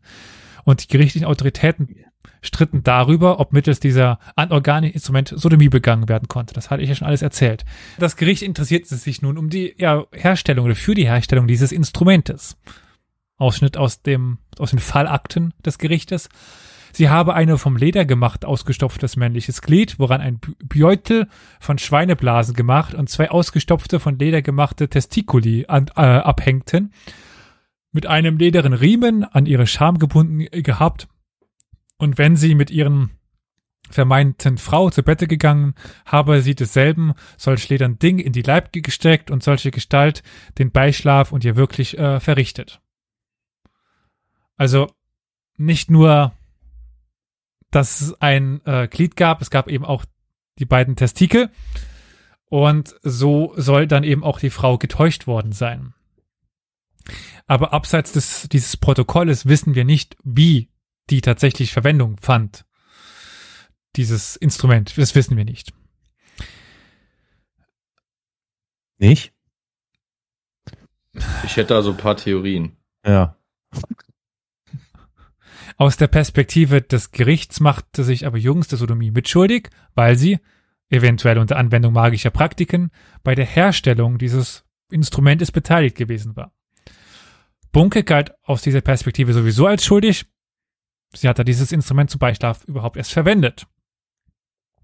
Die mysteriöse Geschichte mit ihrem Besuch in Amsterdam und dort dem Hurenhaus, wie es heißt, also dem Bordell, bei dem ihr das männliche Glied angehext worden sein soll, bleibt ungelöst, ob das irgendeinen weiteren Hintergrund gehabt hätte. Aber gut. Äh, Fump. Ene Mene kommt ein Pene. Fast nicht. Auffällig ist bei den Aussagen der Angeklagten, dass äh, ja diese das Instrument als nahezu organisch in ihren Funktionen beschrieben. Es so gab äh, Mühlhahn vor Gericht nicht nur an, dass sie, bevor sie herausgefunden habe, dass ihr Ehemann eine Frau sei, nichts anderes gewusst, als dass das lederne Ding des Inquisiten ein natürlich männliches Glied gewesen sei. Und äh, weiter, er habe solches können steif und schlapp machen. Jetzt wird's aber spannend. Jetzt, jetzt muss ich echt mal nachdenken. Also ich hatte vorher Ja. noch so Das die klingt Theorie, echt Handwerkskunst. Ja, ich habe ich hab Mhm. erst so gedacht, Oder okay, Lügen. ich meine, wahrscheinlich waren die eher so drauf, äh, Licht aus, ja, hm. da kann man das ja irgendwie noch so, aber das, Hart, ledrig, ja, könnte passen. hm. aber das ist ja, hm. na gut, Ich mein, wart ihr mal in Prag? In Prag gibt's ja ein Museum für. Na klar war ich in Prag. natürlich, natürlich. Schön, dass du schon selber sagst. Ich wollte damit jetzt nichts andeuten. Ich wollte wirklich nur Hm. drauf eingehen, dass da in der Nähe von einem der wichtigsten Plätze. Erinnere, ich, ich war nicht drinnen damals, weil ich noch in der Schule damals war. Ja, ja, ja, ja, ja, ja. Ich, wär, ich, mich jetzt wirklich interessiert mal. Weil da stand mich vorne dran eine mordsmäßige Maschine. Da, da gibt's tatsächlich, in Prag gibt's ein Museum für Sexmaschinen, Ja, Dildos es gibt ein, das, ist, ein- das, ist, das ist ein Sexmuseum, was ist natürlich genau im Zentrum, da wo alle Touristen durchrammeln, im wahrsten Ja. Sinne des Wortes. und äh, genau, und da stehen tatsächlich derlei Gerätschaften rum. Ja. Ja. Und, und wie, wie Elias schon angedeutet hatte, ich meine, also ich meine mal gelesen zu haben, dass die Griechen Dildos aus Ja. Brot gemacht haben. Und äh, Keramik, oder? Auch, ja. Holz ist, ist schwierig, äh, muss man gut abschleifen, sonst äh, gibt Splitter. Unangenehm. Erfahrung. Äh, klar, Mann, natürlich, unbedingt. ja, keine äh, Ahnung. den Mythos um Kleopatra? Oh, tell me more. Nee, die ist von Okay. einer Schlange gebissen worden. Die ist nicht gestorben, weil sie eine Schlange gebissen hat. Aber Also, es gibt den Mythos, dass die einen Dildo hatte, wo man Bienen reingetan hat. Ah ja, damit ja, ja, eine ja, ja, gewisse, ja, ja. Kenn ich. Wirklich? Ja, damit ja, wenigstens das ja. Geräusch gepasst hat. Oh Okay. nein. Das soll so die. Funktion eines Vibrators halt ge- gehabt haben. Ich, ich kenne die, ich Der kenn hatte auch Mythos. Stufen. Man nahm man nämlich entweder eine Biene oder mal eine Hummel. Es ist aber, es ist aber nachhaltiger als batteriebetrieben, ne? Ja. das muss man mal Ja. sagen. Ey, Die armen Bienen Bienen. sterben doch da drin. Da würde die Frau Klöckner sagen, nur das, was der Biene gut tut. Die sollen da Wespen reinpacken, um die ist es nicht so schade. Ja, das, das stimme ich zu. Alter. Also Wespen äh, gehören sowieso Boah. ausgerottet. Na, bitte. Die Bitte. braucht man auch. Ja. Ich weiß nicht wofür, aber ja. Nee, aber das ist, worauf ich Um da nicht zu raus wollte, war, es gibt also wirklich im Laufe der Geschichte immer wieder solche äh, erstaunlich ausgefallenen und ausgereiften Gerätschaft, die dafür Verwendung gefunden haben. Ja, Granvilles Hammer, wissen wir jetzt hier alle. Ja gut, das, ja, das, das, war ja dann, das war ja dann das elektronische Zeitalter mit dem, mit dem Vibrator. Wie gesagt, Dampf, haben, haben wir das, Dampf. Haben, ja, theoretisch. Haben wir Nein, das in der praktisch. Zeit, in der Folge empfohlen, den Film in guten Händen? Wir haben hm. so viele Folgen in letzter Zeit aufgenommen, als wüsste ich das noch. Also wenn euch Vibratoren interessieren, schaut euch mal den Film in guten Händen an. Sehr super Film und tatsächlich auf historischen Wahrheiten basierend. Und man Oder Historia Dementialis, erinnere dich dran. Damit wir wieder ein bisschen volksnah sind, schaut euch einfach Burn After Reading an und beobachtet mal in aller Ruhe George Clooney, wie er an Gerätschaften arbeitet. Wir können aber möglicherweise auch davon ausgehen, dass es sich um Verteidigungsstrategien handelte. Also dass sie somit sagen wollte, dass es sich für sie normal angefühlt hat und dass sie damit keine Schuld trifft. Deswegen halt diese Beschreibung, dass es steif werden konnte. Es muss nicht ja. stimmen. Und auch Bunke beschrieb ganz ähnliche, sagen wir mal, physische Erlebnisse. Zitat. Doch hätte Gefangene, wenn sie kohabitieren wolle, das Wort finde ich übrigens klasse, kohabitieren. Kohabitieren. Mhm. Ja. Ordentlich ist top, für Tinder. Merken. Ordentliche Erektion. Hey, du möchtest du kohabitieren? ja. Das ist das ist verkopft. Oder prätentiös. Ordentliche Erektion ist gekriegen. Im Beischlaf die gewohnliche Lust darin empfunden, den Samen daraus emittiert und wie das Membrum, wenn es äh, sein Werk verrichtet, werde schlapp geworden. Also in beiden Fällen haben wir jetzt dieses Besch ich fühle mich angeguckt. Äh, in, beiden in beiden Fällen haben wir äh, eben dieses, ja, die, die Beschreibung, dass es sich um ein funktionierendes männliches Glied gehalten, äh, so angefühlt haben solle. Und jetzt nicht lachen, aber es gibt einen Helmut Puff, der in einem Aufsatz. Sorry. Der Namensgeber für diese Etablissements oder was? Äh, jedenfalls zur äh, Katharina Hetzen, äh, Hetzeldorfer. Das ist eine Frau, die im 15. Jahrhundert ebenfalls wegen Sodomie in Speyer ertränkt worden ist. Äh, die mehr als berechtigte. Nicht an blauen Elefant denken, Mensch. Es ist so schlimm, dass ich jetzt euch auch noch lachen sehe. Dann kann ich dir erst recht nicht aufhören zu lachen. Ja. Müllhahn, Puff.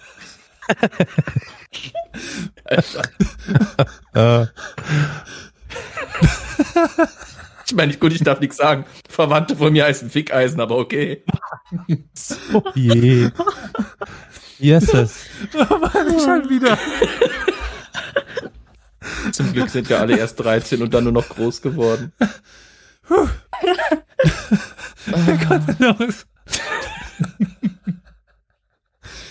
Bitte erzähl weiter. Es fällt ja, mir etwas schwer. Ich habe auch gesehen, wir haben gerade Zuschauer verloren. Ja. Wir sind nur noch bei 10. Ich glaube, wir werden zu infantil. Okay, werden wir nochmal seriös, bitte. Ich bin gleich wieder da. Jedenfalls hat er die, die mehr als berechtigte Frage.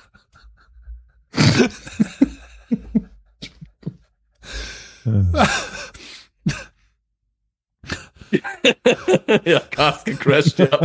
Kommt hin. Die mehr als Wisst ihr, wenn wir nur unsere Stimmen hören, ist das eine Sache, aber wenn wir uns dann auch noch gegenseitig dabei sehen müssen, das, ja. das raubt einem Funktioniert nicht. es funktioniert schon, aber es hat Risiken. Wie der ah. Kabarettist Puffpuff mal sagte, er kann nie eine Pizza bestellen. Die nehmen die Telefon nicht einfach nicht an. ja, auf, ist unfair. Ich muss weiterkommen. Ah. Ja, du, Desimos. Jedenfalls nee, du, äh, sagte Herr Puff, ja. dass äh, die Frage gestellt werden sollte, inwiefern eindeutig, äh, also sexuelle und romantische Gefühle in historischen Dokumenten äh, identifizierbar äh, sein hätte können oder für uns sein kann. Oh Gott, ich sehe mhm. das Dokument nicht mehr. Ah. Meine Kontaktlinsen sind ver verrutscht. Äh, jedenfalls, wir können eben nicht genau sagen, ob es sich da um Zwecksehen handelte, ob es tatsächlich romantische Gefühle gab, ob tatsächlich auch sexuelle Handlungen ausgeführt worden sind. Das ist für uns einfach extrem schwer zu sagen, aus, aufgrund dieser wenigen Akten, die wir haben. aber, gehen. Ja. Sorry, aber das klingt jetzt wirklich so eindeutig, wie es nur werden kann nach lesbischen Beziehungen. Also diese Argumentation klingt eher nach dem typischen äh, Tonus des letzten Jahrhunderts so, nein, nein, es gab keine homosexuellen Ge Beziehungen in der Geschichte. Nein, nein, nein, das waren alles nur äh, Roommates, just Roommates. Ja, oder, also oder halt, nee, das können auch keine Gefühle sein, weil die kriegen sowas ja nicht hin. Das muss ja alles einen Zweck gehabt haben. Die mussten sich, die haben sich bestimmt zusammengeschlossen, um ihre Perversion gemeinsam aus. So, so. Ja, also das klingt aber, jetzt nach einer blöden. Ja, wir haben nämlich tatsächlich, anders als bei anderen Fällen, tatsächlich nicht nur Gerichtsakten. Wir haben nämlich Sondern? im Fall von Bunke drei Abschriften von Briefen, oh. die sie an ihre Ehefrau Jürgens nach der Trennung verfasst hat.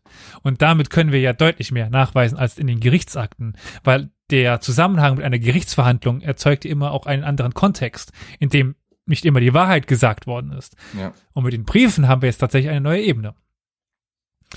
Und ja, am 24. September äh, des Jahres 1700 bat Bunke in einem dieser Briefe ihre herzvielgeliebte Frau nachdrücklich darum, sie sehen zu dürfen.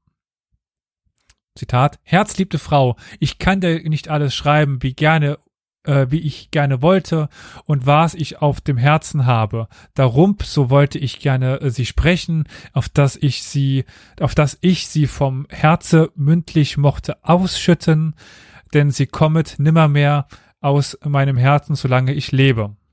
Unterzeichnet ist der Brief mit Dein vielliebender Mann. Hm. Und damit haben wir dann tatsächlich so ähm, die Möglichkeit zu sagen, dass es sich tatsächlich um romantische Gefühle handelte. Definitiv. Wir wurden gerade gescholten, dass wir uns äh, dermaßen lustig machen, unter Verweis auf die Situation ähm, homosexueller oder nicht heterosexueller Menschen in noch vielen, vielen Ländern auf der Welt, die tatsächlich mit dem Tode bedroht sind. Äh, lieber Dude im Chat, da hast du vollkommen recht, das ist 100%. absolut richtig. Ich glaube, wir lachen weniger über, über, über ähm, Ungarn. das Schicksal dieser oh, Menschen. Deutlich gesagt. Na, Ungarn ist weniger das Problem. Ja. Ähm, aber ja, ist schrecklich ja. genug. Spitze des ja, Eisberges. Äh, wir lachen, wir lachen nicht über das Schicksal dieser Menschen, sondern wir lachen über den Namen. Also ich glaube, der, der Puff hat, hat es uns angetan. Ähm, und wir sind bekannt für unsere Unsensibilität. Definitiv. Ja, außerdem kann man nur so weit über ernste Themen reden und dann braucht man auch einfach mal nochmal einen Stimmungsaufheller. Genau, Aber ja, natürlich ja. machen wir uns nicht über solche Situationen lustig. Ja. Ja, da kann ich nicht viel hinzufügen, außer dass ich euch zustimme. Dem Brief vom September waren im Juli bereits zwei Briefe vorausgegangen, in denen Bunke ihre Frau um ein letztes Treffen gebeten hatte, weil sie plante, als Koch in der lüneburgischen Armee mitzuziehen und deshalb Hamburg zu verlassen. Teils in verbittertem, verletztem und ja ähm, verletzendem Ton geht es in den Briefen um ja den aufgelösten gemeinsamen Hausstand, um Kleidungsstücke, die nicht zurückgegeben werden wollten oder wurden, um Eifersucht, Treulosigkeit, die schmerzhafte Trennung und die anhaltenden Liebesgefühle von Bunke. Also daher wissen wir auch, dass es eben zu dieser Trennung kam, weil äh, es ja zu einer Affäre kam. Ihre Liebesgefühle thematisierte sie in den drei aufeinanderfolgenden Briefen immer explizit und bat Jürgens mehrfach darum, dass sie, dass sie sie ein letztes Mal wiedersehen dürfe, um sich mit ihr auszusprechen.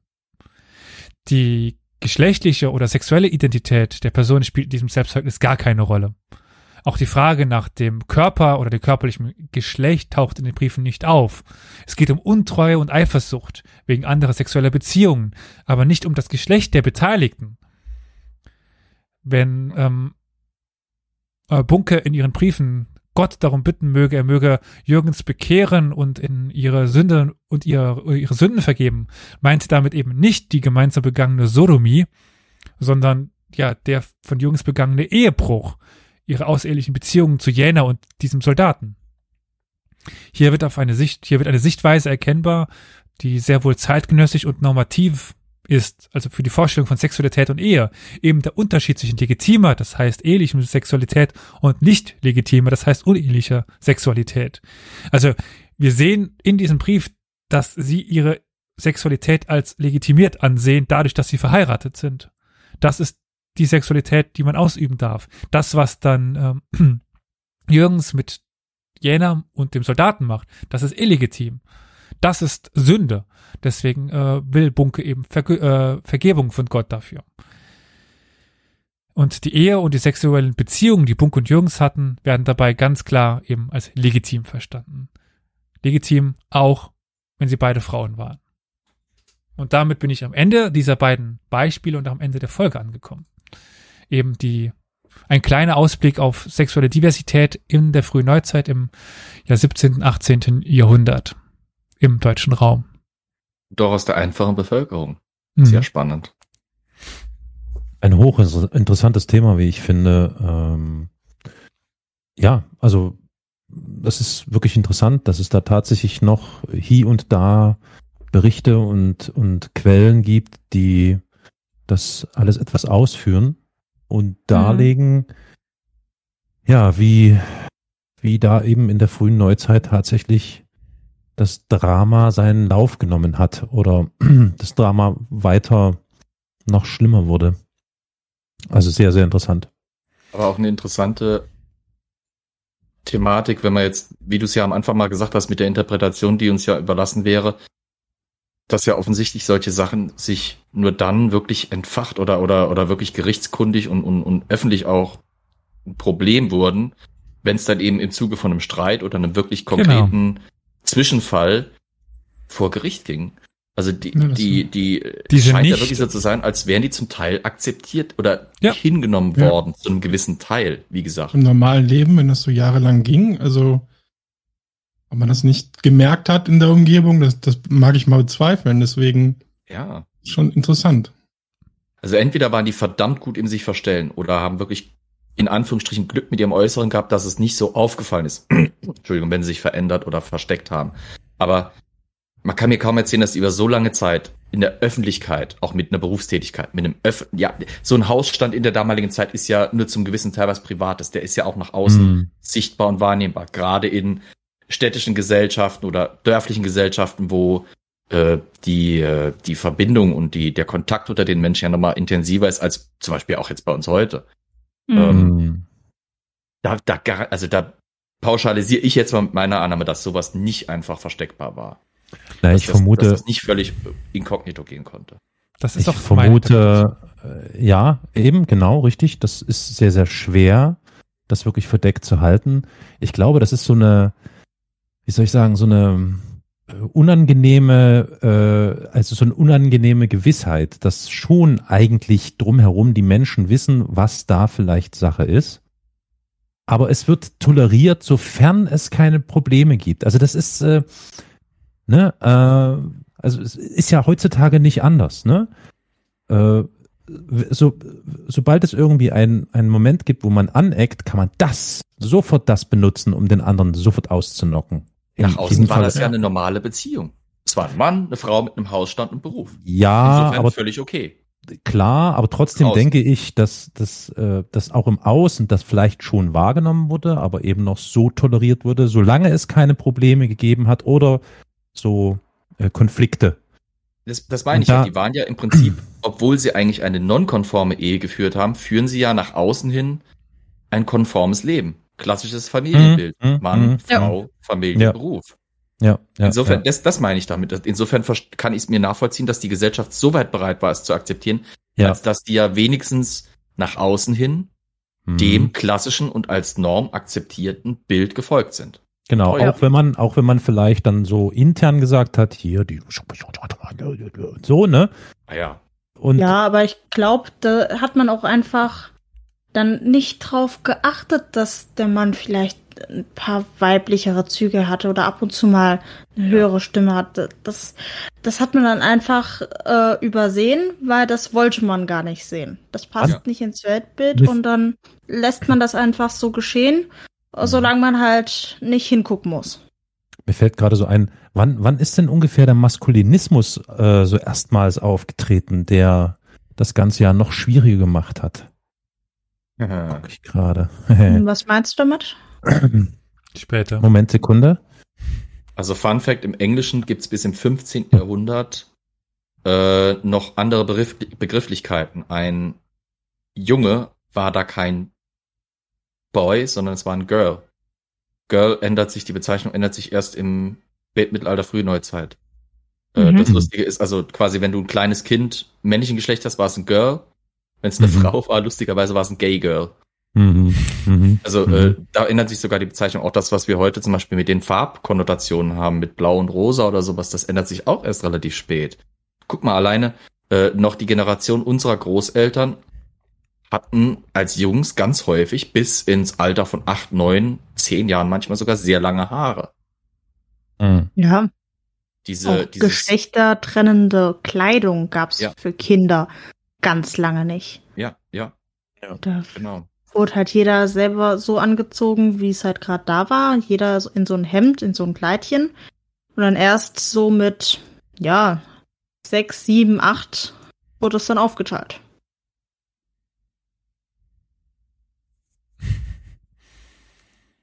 Jetzt sind alle am überlegen. Ich bin, ich bin gerade deswegen am überlegen, weil ich mir nicht mehr sicher, es gab,